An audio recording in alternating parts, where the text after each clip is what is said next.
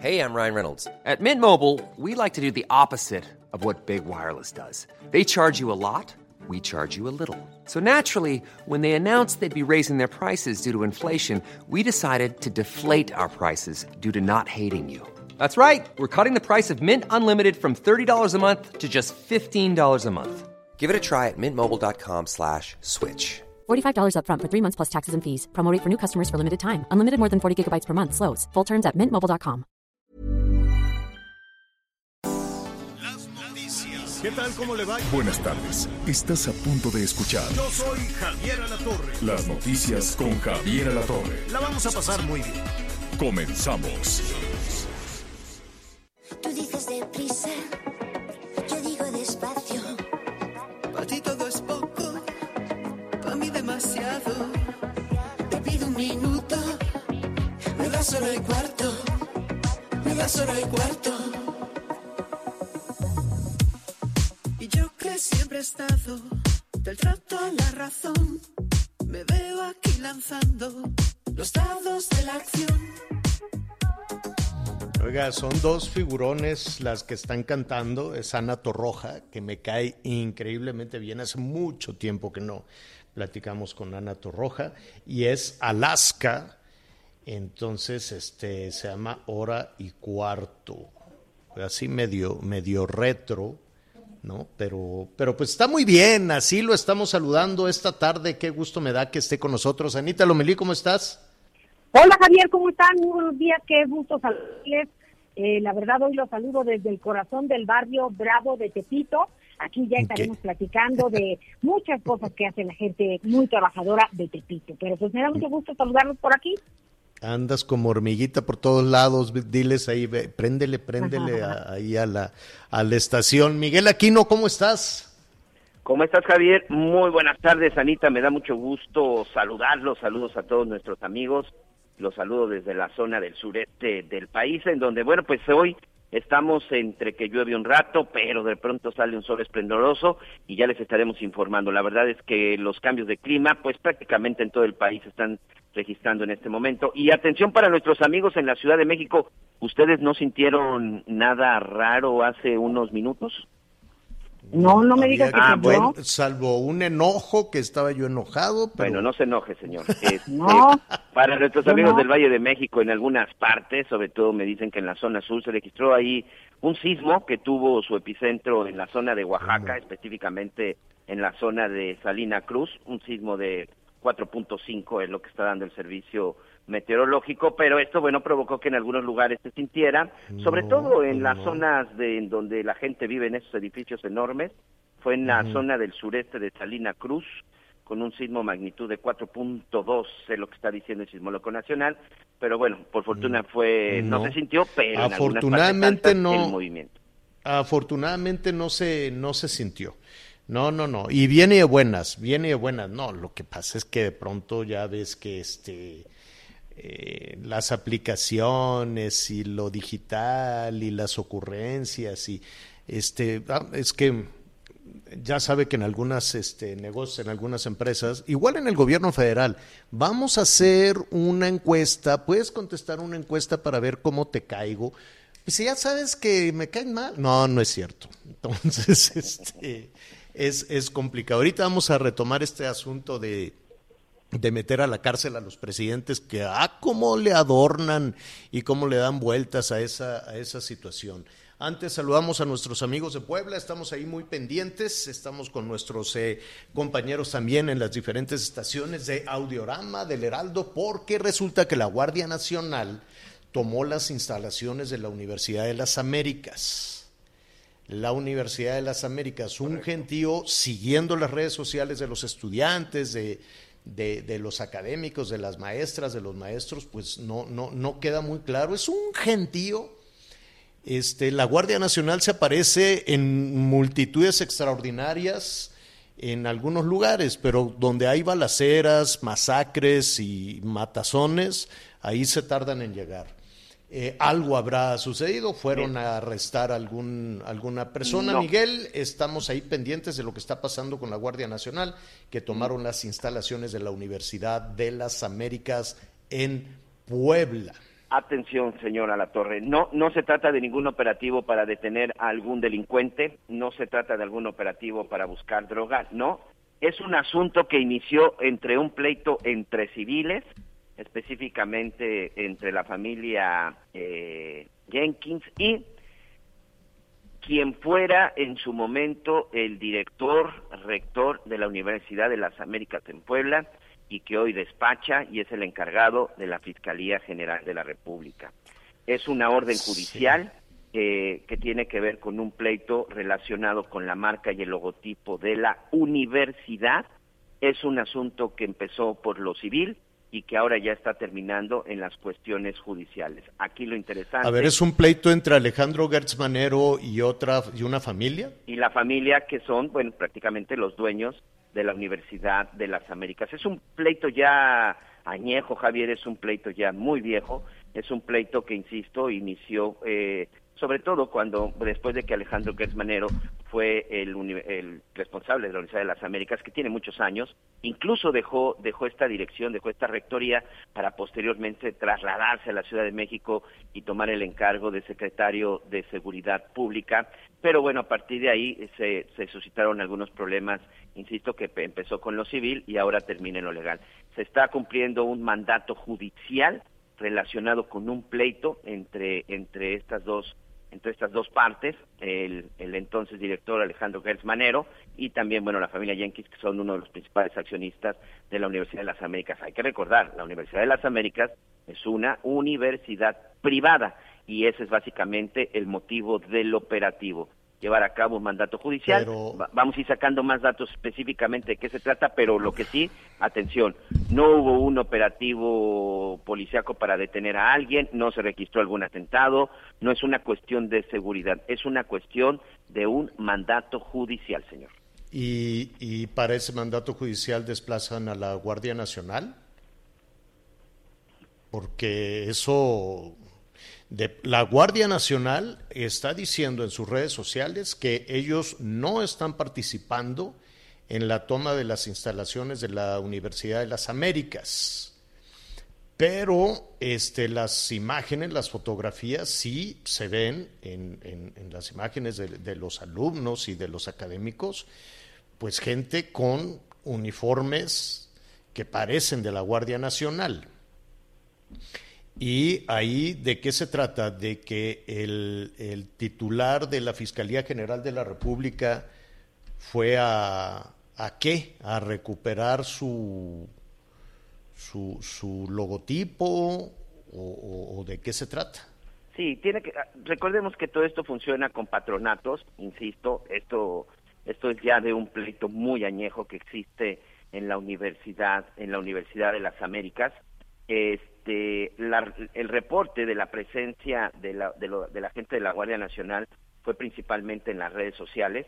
La verdad es que yo hasta el momento la información que, he podido corroborar y sobre todo que me ha llegado directamente de este punto, únicamente he observado elementos de la policía estatal, hay muchas unidades de la policía estatal, de la, de la policía estatal de Puebla, hay incluso algunas personas que también parece que son y que tienen que ver con, este, con, la, con una actuaría o con una fiscalía que está dando cuenta de este mandato de la, de, que como te digo, un mandato judicial.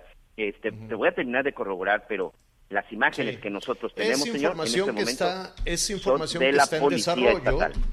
Es información que está en desarrollo, entonces, este, pues sí, lo vamos lo vamos a revisar este, con mucho gusto de qué se trata, ¿no? Y si... es que, ¿sabes qué? Em, el doctor Gertz Manero trae muchos frentes personales, trae unos frentes incluso con sus eh, parientes políticos, ¿no? Con eh, quien fuera la, la, pareja de su hermano, las eh, hijas de la pareja de su hermano, trae, un, trae muchos, muchos frentes y al parecer también trae este frente con, con la universidad y pues imagínate aventarte este, pues una, una discusión y todo con el mismísimo este, fiscal general de la República, pues el asunto puede ser, solo puede, no, no vamos a hasta tener la certeza. Bueno, a ver, ¿cómo quedó este tema de la marihuana? A ver, independientemente de si este, se fuma o no se fuma la, la, la marihuana, pues tampoco queda muy claro este Dios santo. Ya eh, surgieron nuevos elementos que complican todavía más la, la, decisión que aquí le informábamos de la Corte, ¿no? La Corte decía ayer que era un día histórico, la Corte decía ayer que era un día en donde se avanzaba sobre las libertades individuales y que este, se levantaban todas aquellas este, prohibiciones, ¿no? De manera constitucional para el consumo lúdico, para el consumo recreativo de la marihuana. ¿Hasta ahí vamos bien, Anita Miguel? Sí. Bueno, ahora, si la Corte ya resolvió de esa manera, eso significa que la gente puede este, fumar marihuana en la vía pública. No, señor. Entonces, ¿dónde puede fumar la marihuana? Se tienen que establecer. El asunto, y ahorita vamos a platicar con el senador Miguel Ángel Mancera, quien además de que es un gran abogado, que es un constitucionalista, él ha estado también ahí muy pendiente con las propuestas del Senado, sobre todo con esta cuestión de la legalización de la cannabis. Y bueno, lo que se dice ayer en la Corte es que lo que viene en la Ley General de la Salud respecto a la prohibición, bueno, pues que es inconstitucional. Pero hay que recordar que en el Senado y que en la Cámara de Diputados si hay un pendiente, es que todavía no se tiene específicamente eh, pues cómo sí, cómo no, la producción, de dónde lo obtienes, es decir, ya se está probando, pero todavía pues no tenemos las herramientas principales. Me parece que ya está el, senador sí, ya tenemos, ah, ya tenemos en la línea al senador Miguel Ángel Mancera, con, a quien como siempre le agradecemos la comunicación. ¿Cómo estás, senador? Qué gusto saludarte. ¿Qué tal, Javier? Me da mucho gusto saludarte, saludar a toda tu audiencia, saludar a Miguel, saludar a Anita, a todo tu equipo. Gracias. Muy buen día. gracias, senador. Para entender los alcances de la eh, disposición, de la resolución de la Corte, ¿en dónde estamos? ¿Qué sí se puede y qué no se puede hacer con el consumo de marihuana?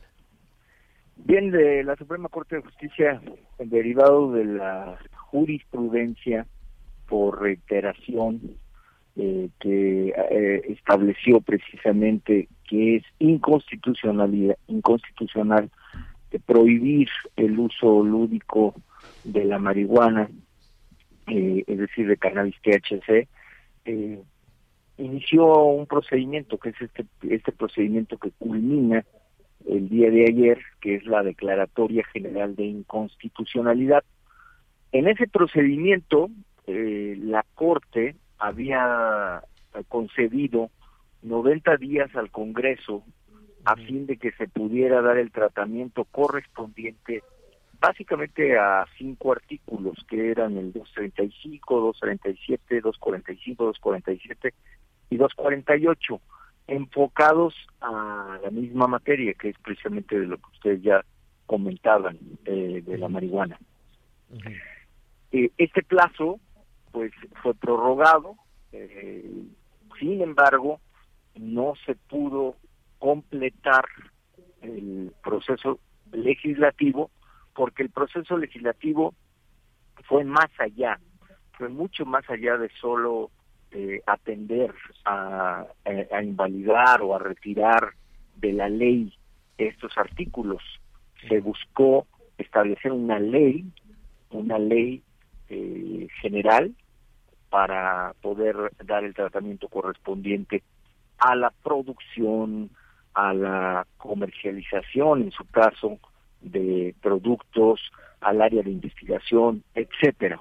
Eh, lo que ahora sucede y lo que ahora debemos entender es que la Corte, al no eh, poder el Congreso completar en el plazo de los 90 días lo que se había mandatado, pues hacen esta declaratoria general de inconstitucional, inconstitucionalidad. ¿Qué quiere decir Javier? Quiere decir que estos artículos a los que se ha referido la Suprema Corte de Justicia son para todos los efectos jurídicos legales contrarios a la Constitución y no pueden ser aplicados por las autoridades. Concretamente, estamos hablando de la Ley General de Salud. Pero regresamos a un punto de muchísima confusión, senador, porque eh, eso significa que eh, un ciudadano, una ciudadana, un ciudadano puede hacer qué cosas? ¿Puede eh, cultivar marihuana? ¿Puede vender marihuana? ¿Puede comprar marihuana y consumir marihuana? ¿Esos cuatro pasos? Está, no está, digamos, regulado hasta este momento. Se tiene que hacer según se ha determinado a través de COFEPRIS, pero no se puede prohibir, no se puede restringir. Si alguien solicita eh, poder eh, utilizar la marihuana, eh, poder cultivarla, poder eh, comercializarla, no, no se le puede prohibir como antes se podía hacer por disposición de ley. Ahora no se va a poder hacer. se tendrán que emitir los lineamientos correspondientes, Javier digamos es, es, es muy complicado Miguel este Ángel es muy primer paso en este en este efecto inmediato de la declaratoria de inconstitucionalidad pero queda pendiente queda pendiente el proceso legislativo queda pendiente todo eh, el tema de la regulación que no se ha completado eh, por parte obviamente del Congreso a ver, para, para entender un poquito, eh, desde hace ya algún tiempo algunos colectivos, algunas organizaciones civiles están afuera del Senado, del Senado y venden plantitas o venden churros de marihuana o simplemente se reúnen ahí afuera del Senado las personas a fumar marihuana. ¿Puede, eh, eso es delito hoy o no es delito? La verdad es que eso no es lo que está regulando y eso no se permite. La ley no permite que puedas eh, realizar un acto de comercio como el que tú acabas de comentar de compra-venta de marihuana. Entonces, ¿qué, sí, ¿qué sí puede hacer una persona? Puedes acudir y puedes solicitar y puedes eh, pedir el permiso para el cultivo y puedes... Eh, ¿A quién, a quién le pides, a quién le pides el permiso? Y puedes fumarla, en todo caso, y eh, eh, no tendrías como antes que solicitar los juicios de amparo porque pues ya la Suprema Corte para esos efectos ya declaró que es inconstitucional. ¿A quién se le pide ese permiso en ese, este momento? Eh, ese permiso, permiso le corresponderá a COFEPRIS. Ok, entonces el balón está en la cancha de COFEPRIS. Ahora, lo quiero quiero suponer, senador, que no, que COFEPRIS, si hablamos en este momento, oiga, ¿qué requisitos o dónde está el formato o lo puedo hacer en línea o tiene que ser presencial? ¿Cómo, qué, tipo de documentación, de tramitología tiene que seguir la COFEPRIS para autorizar a una persona al consumo lúdico de marihuana? Bueno, mira, primero tendrá que publicarse esta declaratoria de inconstitucionalidad, que no ha sido publicada. Eh, obviamente ayer se pronunció, pero tendrá que publicarse. Segundo, pues tendrán que emitirse los lineamientos que hoy no los tenemos para cubrir los efectos de la declaratoria de inconstitucionalidad. Y eh, un punto más es eh, que quede claro que no se, en este momento con esta declaratoria no ha cesado ninguno de los efectos que hasta el día de hoy tienen eh, para todo lo que ocupa el Código Penal y por supuesto las restricciones que en la propia ley de salud se tienen para eh, el tema del narcomenudeo. Entonces, eso no ha sido eh, abordado, modificado hasta ahora con esta declaratoria de ¿Y quién, quién, lo quién lo tiene que modificar? el Congreso, a través de lo que estamos legislando, y, ya estaban tocados esos artículos y ya estaba tocado lo correspondiente al Código Penal y a la propia Ley de Salud, pero bueno, pues todavía tenemos este pendiente que seguramente se podrá abordar hasta el próximo periodo ordinario. ¿En esa decisión del Congreso va a influir este, la decisión del presidente de la República? No, en esa decisión del Congreso yo creo que todo el ánimo estará eh, en buena parte con lo que ha reiterado la Suprema Corte de Justicia una vez más con esta, esta votación, eh, atendiendo precisamente a eh, los criterios que ya se han eh, manejado, como lo es el derecho al libre desarrollo de la personalidad de los consumidores. Entonces, eh, algo que hoy, estábamos hoy por la mañana, senador, hoy por la mañana el presidente dijo, bueno, vamos viendo si esta decisión de, del Poder Judicial es negativa, mandaré una iniciativa y quiero suponer por una iniciativa, supongo que para contener o detener o, rechazar, no sé cuál sería el, el efecto este que tendría una decisión contraria al presidente. Ninguna iniciativa en este momento podría ser válida si es contraria a la declaratoria de inconstitucionalidad, porque obviamente sería una ley que de suyo al nacer estaría contraviniendo ya un criterio de la Suprema Corte de Justicia que es fuente del derecho también. La jurisprudencia es fuente del derecho y por lo tanto nosotros tendríamos que atender pues a lo que ya se declaró inconstitucional por la Suprema Corte de Justicia. Eh, entonces, eh, si en este momento quisieras plantear una ley contraria a lo que ya estableció la Suprema Corte de Justicia, pues sería eso, sería una ley que estarían haciendo con un vicio de inconstitucionalidad. Eh, bueno, pero ahí, eh, ahí está, ¿no? El, el, presidente, palabras más, palabras menos, dijo que se iba a revisar toda esta situación y que si resultaba eh, alguna cuestión negativa para la sociedad, este, pues actuarían en consecuencia. Sí, lo que se puede hacer y lo que sí es válido, Javier, obviamente es regular. O sea, tú puedes establecer en una ley cuáles van a ser los criterios, cómo se va a hacer, porque no lo estás prohibiendo, que eso es lo que ha declarado inconstitucional la Suprema Corte de ah, Justicia. Eh, simplemente lo que se tendrá que hacer es regular, como lo dicen en la, en la propia declaratoria, establecer los, los lineamientos y regular. Entonces, la ley sí puede regular, puede tener restricciones, puede eh, buscar que no se afecte a terceros, como también lo dijo la propia Suprema Corte de Justicia, pero lo que no puede hacerse es prohibir, o sea, lo que no podríamos es regresar a, un, a una etapa de prohibición. Bueno, entonces ahora, este, pues les toca a ustedes, les toca a los legisladores y después a la COFEPRIS, es decir, el camino todavía es largo. Sí, el balón está en nuestra cancha, obviamente COFEPRIS puede ir por su propia vía, eh, emitiendo los lineamientos correspondientes, atendiendo a lo que ha dicho la Suprema Corte de Justicia. Bueno, pues senador, te agradecemos, eh, te agradecemos muchísimo a pues arrojar un poquito de, claridad ayer, eh, desde luego después de, de, lo dicho por Arturo Saldívar, este, pues nada, lo, lo, lo que se sembró, lo que quedaba, la discusión es se despenaliza el consumo de marihuana. Se despenaliza el consumo de marihuana. ¿Tú lo dirías así? No, no, no. Hasta hoy, eh, mira, yo siempre he dicho, no está penalizado el consumo porque hay una tabla que te permite eh, cierto eh, cierto gramaje. Entonces, sí, está arriba de ese gramaje, gramaje, sí hay una sanción y sí es y sí está penalizado. Con esta resolución no se están eliminando los artículos del Código Penal, no se está eliminando las disposiciones de narcomenudeo de la Ley General de Salud y por lo tanto subsisten las mismas restricciones que habían estado antes de esta declaratoria. Bueno, pues te agradecemos muchísimo, senador.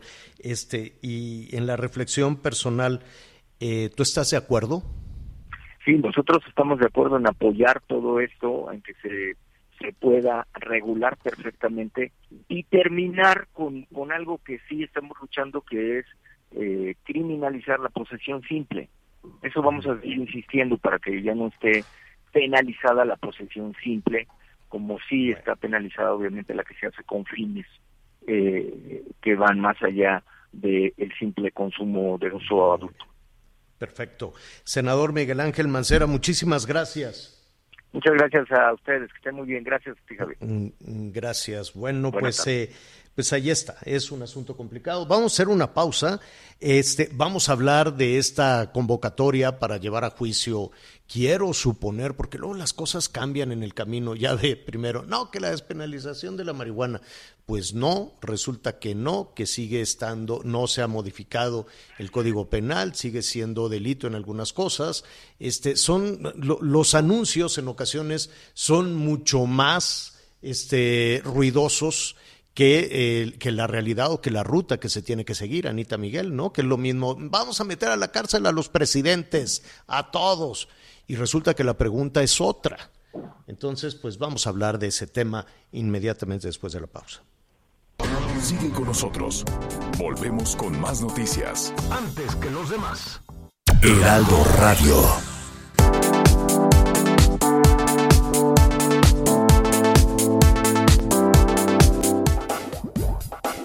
Todavía hay más información. Continuamos. Las noticias en resumen. El Servicio Meteorológico Nacional informó que el huracán Enrique se convirtió en tormenta tropical después de haber causado fuertes lluvias e inundaciones en las costas de Michoacán, Colima y Jalisco. El gobernador de Michoacán, Silvano Aureoles, llegó la mañana de este martes a Palacio Nacional con las supuestas pruebas de que Morena es un narcopartido. Aseguró que hacer públicos los documentos en su poder pondrían en riesgo la vida de las personas. Este lunes se publicó en el Diario Oficial de la Federación el decreto por el que se expropian 109 hectáreas para la construcción del Aeropuerto Internacional General Felipe Ángeles en Santa Lucía, Estado de México. Hoy el dólar se compra en 19 pesos con 55 centavos y se vende en 19 con 99. Bueno, eh, bueno, muy bien. Hay, eh, hay información en desarrollo antes de ver estos, eh, eh, este tema de la, consulta, em, para ver si hay que meter a los presidentes a la cárcel en síntesis, ¿no? Aunque ya ve que le ponemos florituras y lo escondemos y lo, lo hacemos todo muy confuso, etcétera, etcétera. El presidente Joe Biden y su esposa Jill van a ir a Miami, van a reunirse con pues van a ir a acompañar, a darle un abrazo a todos los familiares de, las 150 personas que permanecen como desaparecidas, van a ir al lugar del desastre. El presidente Joe Biden quiere saber qué está sucediendo, que por cierto las autoridades de, de Estados Unidos de la Florida han agradecido el apoyo de México. Este, porque pues allá en la Florida seguramente no tenían ninguna experiencia como se tiene en México en materia de protección civil o en materia de los rescates eh, en, un país eh, sísmico como el, como el que tenemos, pues están ahí ayudando. Han pasado seis días, seis días y siguen sin poder eh, tener alguna noticia de la suerte de 150 personas aproximadamente que se reportan como, como desaparecidas.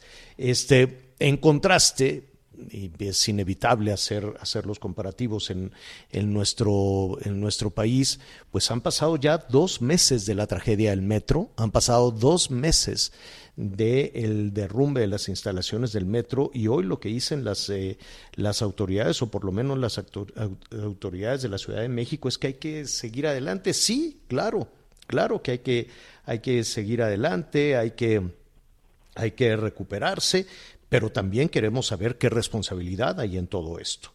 También queremos saber quién hizo mal esta, esta situación que costó la vida de 26 personas, pero además este, hay que ver los efectos en más de 70 personas, algunos ya incapacitados de por vida para poder trabajar, cómo se les va a atender. Eh, entonces, eh, pues sí, me llamó muchísimo la, la atención eh, Claudia Sheinbaum, la jefa de gobierno, hoy se le preguntó este, sobre la situación de la señora Florencia Serranía, etcétera, etcétera. Entonces eh, dice pues que hay que seguir adelante. Ella no quiso hacer una evaluación de Florencia Serranía. Dice lo importante es mirar hacia adelante y ver la renovación del metro. Eso es lo importante, ver la renovación del metro. ¿Y qué hacemos? ¿Le damos carpetazo? ¿Dejamos ahí el tiradero? dejamos sin saber quién tomó una mala decisión, quién lo construyó, se lo van a dejar todo recargado en el ingeniero Slim, lo van a acabar en un año, en fin, y van a tener la certeza, en un año les alcanza para reparar todos el tramo elevado, los 17 kilómetros de tramo elevado, o solo el pedazo que, que, se derrumbó y que costó la vida de 26 millones de personas. Así están, así están las cosas en este momento, información en desarrollo. Bueno, muy bien.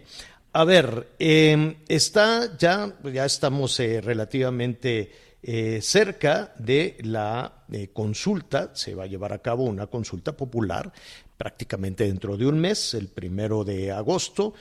Eh, yo diría, o por lo menos lo que se había anunciado, era que si la consulta es para ver si queremos llevar o no a los eh, presidentes de la República, los anteriores, a la cárcel.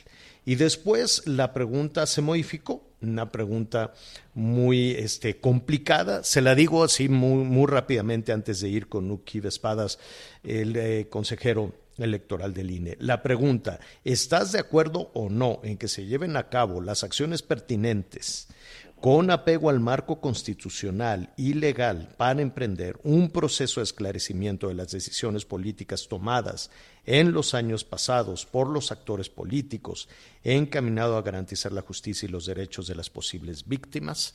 Bueno, eh, esa, es la pregunta que supongo, quiero, quiero suponer que ahí engloba, ahí en ese mismo costal mete pues a los eh, presidentes y a todas aquellas personas que toman decisiones de política pública, de orden, de orden público. Pero para navegar en este asunto de qué se trata, mejor vamos a preguntar a quienes estarían, tendrían en sus manos la organización de todo esto. Le agradezco muchísimo al consejero electoral del Instituto Nacional Electoral del INE, Ukiv Espadas, que esté con nosotros esta tarde. ¿Cómo estás, consejero? Buenas tardes. Buenas tardes, pues muy bien, muy contento de estar con ustedes nuevamente. No, al contrario, ayúdanos un poco. Eh, ¿Se cambió aquella idea de llevar a la cárcel a los presidentes? Eh, a ver, en la pregunta eh, que hace la Corte, sí, independientemente de que cada quien que vaya a votar o que promueva la participación pueda estar pensando en ciertos actores específicos. la pregunta abarca, tal como, como acabas de leer, el esclarecimiento de decisiones políticas tomadas en el pasado por los actores políticos. Eso no es limitativo eh, a presidentes, ni siquiera necesariamente a gobernantes, los actores políticos pues son otros muchos, hay partidos, hay diputados, hay gobernadores, de, mm. alcaldes, en fin, es una pregunta eh, de muy amplio muy, Muy amplia. Ahora, ¿se necesita eh, un sí o un no para aplicar la ley al que defrauda, al que roba, al que comete este delito siendo servidor público? Hombre, no, desde luego que no. La ley es de aplicación obligatoria y quienes la tienen, vamos, quienes desempeñan funciones vinculadas con el cumplimiento de la ley, pues lo primero que hacen, lo primero que hacemos es protestar, guardar y hacer guardar las leyes. En tal sentido, el aspecto de la pregunta es incluso un poco más amplio, porque habla del esclarecimiento de decisiones políticas tomadas en los años pasados. Es decir, cómo fueron esas decisiones políticas. No, no presume necesariamente una violación, aunque sí prevé el que, que esas decisiones hubieran podido generar lesiones o víctimas, en cuyo caso eh, habla de eh, garantizar la justicia y los derechos para las posibles víctimas. Eh, eh, cuando estamos hablando de decisiones políticas del pasado, eh, va a sonar un poquito cándida mi pregunta, Ukiv. Em, ¿cuándo, ¿Cuándo inicia el pasado? Es decir, ¿a partir de qué momento? Esto blinda, esta decisión es blinda a la actual administración hasta mañana sí. A ver, el pasado empieza ayer, ¿no? o, hoy más temprano. Eh, yo creo que ese es, una, es un aspecto, otra vez, temporalmente es amplísimo, eh, de forma tal que eh, si hay una focalización que, que, no está en la pregunta, es, esto tendría que ser resuelto en el momento posterior a la consulta en que la Corte eh, decida exactamente en qué obligaciones específicas se traduce esta este mandato para las distintas autoridades actuales. Ah, o sea, eh, nosotros llevamos esto a consulta. Si la consulta obtiene el 40%, su resultado es vinculante, pero cuáles son los efectos de ese resultado no los decide el INE. El INE le turna, le regresa, de cualquier manera, el INE le informa a la Corte, se obtuvo tal porcentaje, ganó tal opción. Y entonces la Corte particulariza sobre los alcances específicos de, eh, del mandato popular. Mm, bueno, eh, Anita Lomelí te quiere preguntar. Gracias, gracias Javier. Buenas tardes. Oiga, se ha dicho que no hay los suficientes recursos para implementar las mesas que se necesitan para que se lleve a cabo la consulta como estuviera planeado este en un principio. ¿Esto es así? A ver, eh, no es exactamente así. ¿Esto qué quiere decir? No tenemos en este momento en el banco 528 millones de pesos. Estamos economizando todos los días Estamos previendo economías que se van a hacer el próximo mes, dentro de dos meses y de aquí al 31 de diciembre, para efectivamente poder realizar la consulta de manera óptima. En lo concreto, ¿esto qué quiere decir? Que el primero de agosto se instalarán a ciencia cierta las más de 57 mil mesas, todas con sus funcionarios de casilla, tendrán el material completo y todas las garantías que el INE siempre ha ofrecido en el desarrollo de consultas. El dinero, pues como ocurre cuando cualquier presupuesto doméstico o público no alcanza, pues se tendrá que ir haciendo ahorros de aquí al final del ejercicio para cubrir a plenitud. Pero no hay ningún riesgo de que la consulta no se realice o se realice en condiciones distintas de las que ya se han anunciado. A ver, eh, eh, y en esta consulta, eh, ¿cómo la queremos imaginar, consejero? Llegamos a una casilla, una casilla similar a la que acudimos recientemente para las elecciones. Este, habrá funcionarios, nos van a, nos tenemos que identificar con, con qué, con credencial de elector o con cualquier otro documento. ¿Cómo, ¿Cómo va a ser ese proceso? El procedimiento es muy parecido al proceso de votación constitucional. Se utilizará la credencial de elector de la que por cierto se amplió la vigencia. Eh, recordemos que las credenciales que vencían en el 19 y en el 20 se ampliaron para poder ser utilizadas el 6 de junio, bueno, se volvieron a ampliar para poder ser utilizadas hasta el primero de agosto. El elector se identifica, el consultado en este caso se identifica con su credencial, se le entrega una boleta, en este caso, no tres, de 3 a 5 como fue en, en las elecciones del 6 de junio, y en esa boleta encontrará las dos opciones eh, en comento y una explicación al reverso sobre eh, el sentido de la pregunta. Mm. El elector decidirá cuál de las dos opciones marcar y la depositará en una urna que este pues no solo van a ser parecidas, de hecho son las mismas urnas que se utilizaron en la en la pasada elección. Exacto. ¿Y quién va a contabilizar? Eh, los directivos de la mesa, es decir, habrá un, habrá una mesa directiva de o ¿Son ciudadanos o son guardianes de, ¿cómo se llaman? Son servidores de la nación, servidores de la nación. Seleccionados de entre los que ya fueron funcionarios en la elección del 6 de junio. Recordemos que para seleccionar esos seis ciudadanos se atravesó un proceso de dos eh, insaculaciones, capacitación y finalmente la conformación de las mesas. De entre los ciudadanos que sí acudieron a su mesa, se hará una nueva selección, contando desde luego con la voluntad de participación de eh, estos ciudadanos. Habrá alguno que no quiera participar, pues no participará, pero en general, en las mesas, que serán algo así como la tercera parte de las instaladas en junio, estarán funcionarios de los que recogieron la votación en junio. No hay una nueva selección, salvo la selección interna, porque en aquel momento tuvimos 6 por 160 mil, son aproximadamente un millón de funcionarios, y ahora eh, serán aproximadamente 180 mil funcionarios. Mm, entonces, ustedes sí están listos para llevar a cabo eh, la consulta. Sí, totalmente, totalmente. Eh, me, me quedo titubeando aquí un, un poco, eh, te preguntaría, entonces, eh, ¿por qué estos señalamientos? ¿Por qué este tema de, ah, el INE está saboteando y está boicoteando el desarrollo de la consulta?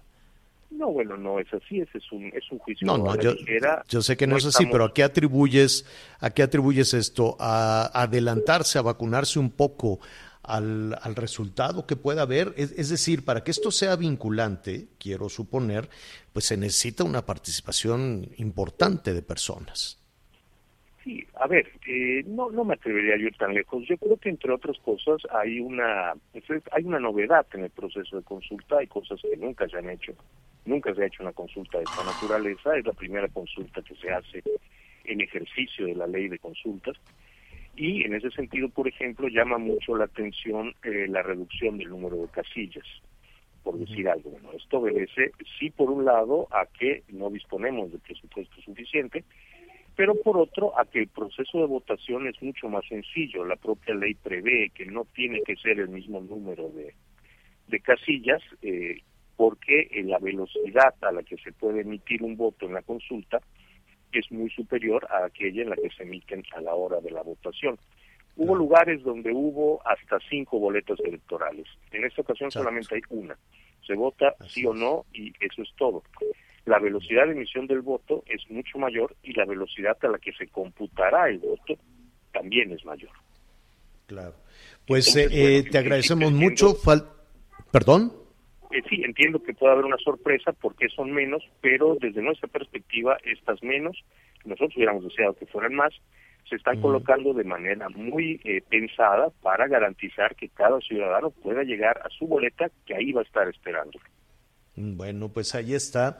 Esto, pues falta nada, falta, falta un mes. Esto va a ser el primero de, el primero de agosto y alrededor de todo esto pues hay mucho, ¿no? Hay algunas, hay, hay campañas que están llamando a todo esto, hay muchísima discusión, hay muchísimo ruido también alrededor. Y, y sabes que eh, considero, eh, consejero, que, que no queda muy claro hacia dónde vamos, no queda muy claro porque dices, bueno, si algún político cometió un delito, pues se, se le procesa y si es culpable, que pague, ¿no? O sea, uno parte de eso. ¿Para, qué? Para, es decir, no, no queda muy claro la ruta de consultarle a la gente si quiere aplicar o no la ley. Eso por un lado. Y por otro lado, yo creo que hay muchísima confusión por parte de simpatizantes de, del propio gobierno federal cuando el, el presidente de la República dice yo no voy a participar y yo estoy a favor del no, estoy a favor del punto final. Entonces, pues esa, eso también es una indicación, eso también influye en la decisión de las personas. Si el presidente dice yo no voy a participar, pues probablemente dice, algunas personas dirán, pues si el presidente no va a participar, pues yo tampoco, ¿o no? ¿No, hay, no, no, no ves un clima muy, muy confuso en todo esto? A ver, eh, no puedo negar que hay un grado de confusión. Creo que a veces ver eh, las cosas a la inversa podrían ayudarnos a aclarar. Supongamos que en la consulta no gana el sí, sino gana el no.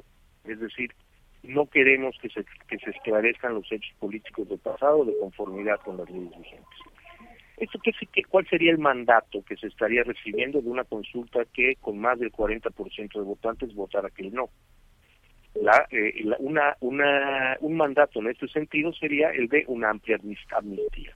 Es decir, cerremos esto, haya una gran amnistía, pero para que haya una gran amnistía no basta que la ciudadanía acuda a votar.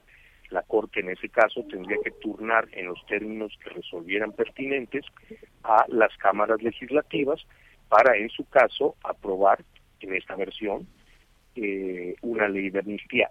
Por ejemplo, no quiere decir que esa sea la ruta necesaria, es un ejemplo de algo que podría resultar de un no. Eh, es decir, no necesariamente cualquiera de las dos respuestas tendría eh, el mismo efecto ni necesariamente sería redundante con las leyes. Bueno, pues te agradecemos, eh, te agradecemos muchísimo. Ahí está la convocatoria. El INE ya está listo. Los ciudadanos pues están siendo convocados y estaremos pendientes de lo que suceda dentro de un mes. Uki Espadas, consejero electoral del INE, muchísimas gracias como siempre por, por, por tu orientación. Por el contrario, un gusto como siempre. Gracias. Vamos eh, rápidamente a una pausa. Saludos a todos nuestros amigos. Nos están llamando muchísimo San Luis Potosí Romántica 93.9 FM y el Heraldo Radio también el 96.9 de la FM. Vamos a hacer rápidamente una pausa y volvemos. Sigue con nosotros. Volvemos con más noticias. Antes que los demás. Heraldo Radio. La HCL se comparte, se ve y ahora también se escucha. Todavía hay más información. Continuamos.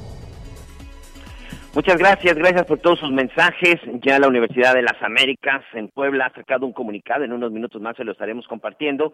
Pero ¿qué le parece si en este momento hacemos juntos un recorrido por el interior de la República? A pesar de la alta incidencia de casos positivos de COVID-19 que se han detectado en las últimas horas sobre el estado de Chiapas, las autoridades sanitarias insisten en mantener la fase verde del semáforo epidemiológico. En las últimas horas se reportaron más de 30 contagios en Chiapas, incidencia que se concentró sobre todo en la capital chiapaneca y en la ciudad de Tapachula, Chiapas. Las autoridades de la Secretaría de Salud informaron que en la ciudad de Tapachula que más casos de COVID-19 se han tenido en las últimas tres semanas, mientras que la capital chiapaneca se coloca en la segunda posición. De acuerdo con datos que se han logrado recabar por sondeos a ciudadanos, pues el temor de la población chiapaneca es que el Estado se pueda colocar dentro de la lista de las 10 entidades con más casos acumulados en las últimas semanas. Eh, informó desde el estado de Chiapas, Iram Salas. Durante la recta final de la administración de Héctor Astudillo Flores, se van a inaugurar obras del rubro de salud por más de 500 millones de pesos, informó el secretario Carlos de la Peña Pintos. Explicó que en el mes de julio y agosto se llevarán a cabo la inauguración de obras en materia de salud en la región de Tierra Caliente, también en la zona norte, de igual modo en la zona centro y en Acapulco, así como la costa chica de la entidad. En el total de obras, la inversión va a ser de 120 millones 240 mil 740 pesos en obra, tanto en equipo 34 millones 835 mil 517 pesos, así lo explicó solamente en los meses de julio y agosto. En tanto, en septiembre se inaugurarán 25 obras con una inversión de 357 millones 333 mil 679 pesos y en equipamiento 150 millones de pesos en inversión. Informó desde Chilpancingo Guerrero Rosario García Orozco. Tras haber contratado en noviembre de 2006 una deuda pública por 1.350 millones de pesos, el gobierno estatal de Querétaro confirmó haber liquidado este pasivo, adelantándose cinco años y un mes al plazo de vencimiento que se había fijado a julio de 2026. Con este anuncio, el Estado se sitúa como el segundo en el país sin deuda pública, situación en la que ya se encontraba Tlaxcala, que por ley no puede contraer este tipo de adeudos. Por su parte, en un mensaje dirigido a la población, el gobernador de Querétaro, Francisco Domínguez, detalló que la liquidación de la deuda estatal no implicó presiones en el recurso presupuestado a obras y acciones, ni tampoco se requirió el aumento en los impuestos. Tras el anuncio, el secretario de Hacienda y Crédito Público, Arturo Herrera, indicó que esta acción dejará un amplio margen fiscal al próximo gobernador, lo que es un ejemplo de un buen manejo de las finanzas públicas, informó Liz Carmona. Sigue con nosotros. Volvemos con más noticias. Antes que los demás. Heraldo Radio.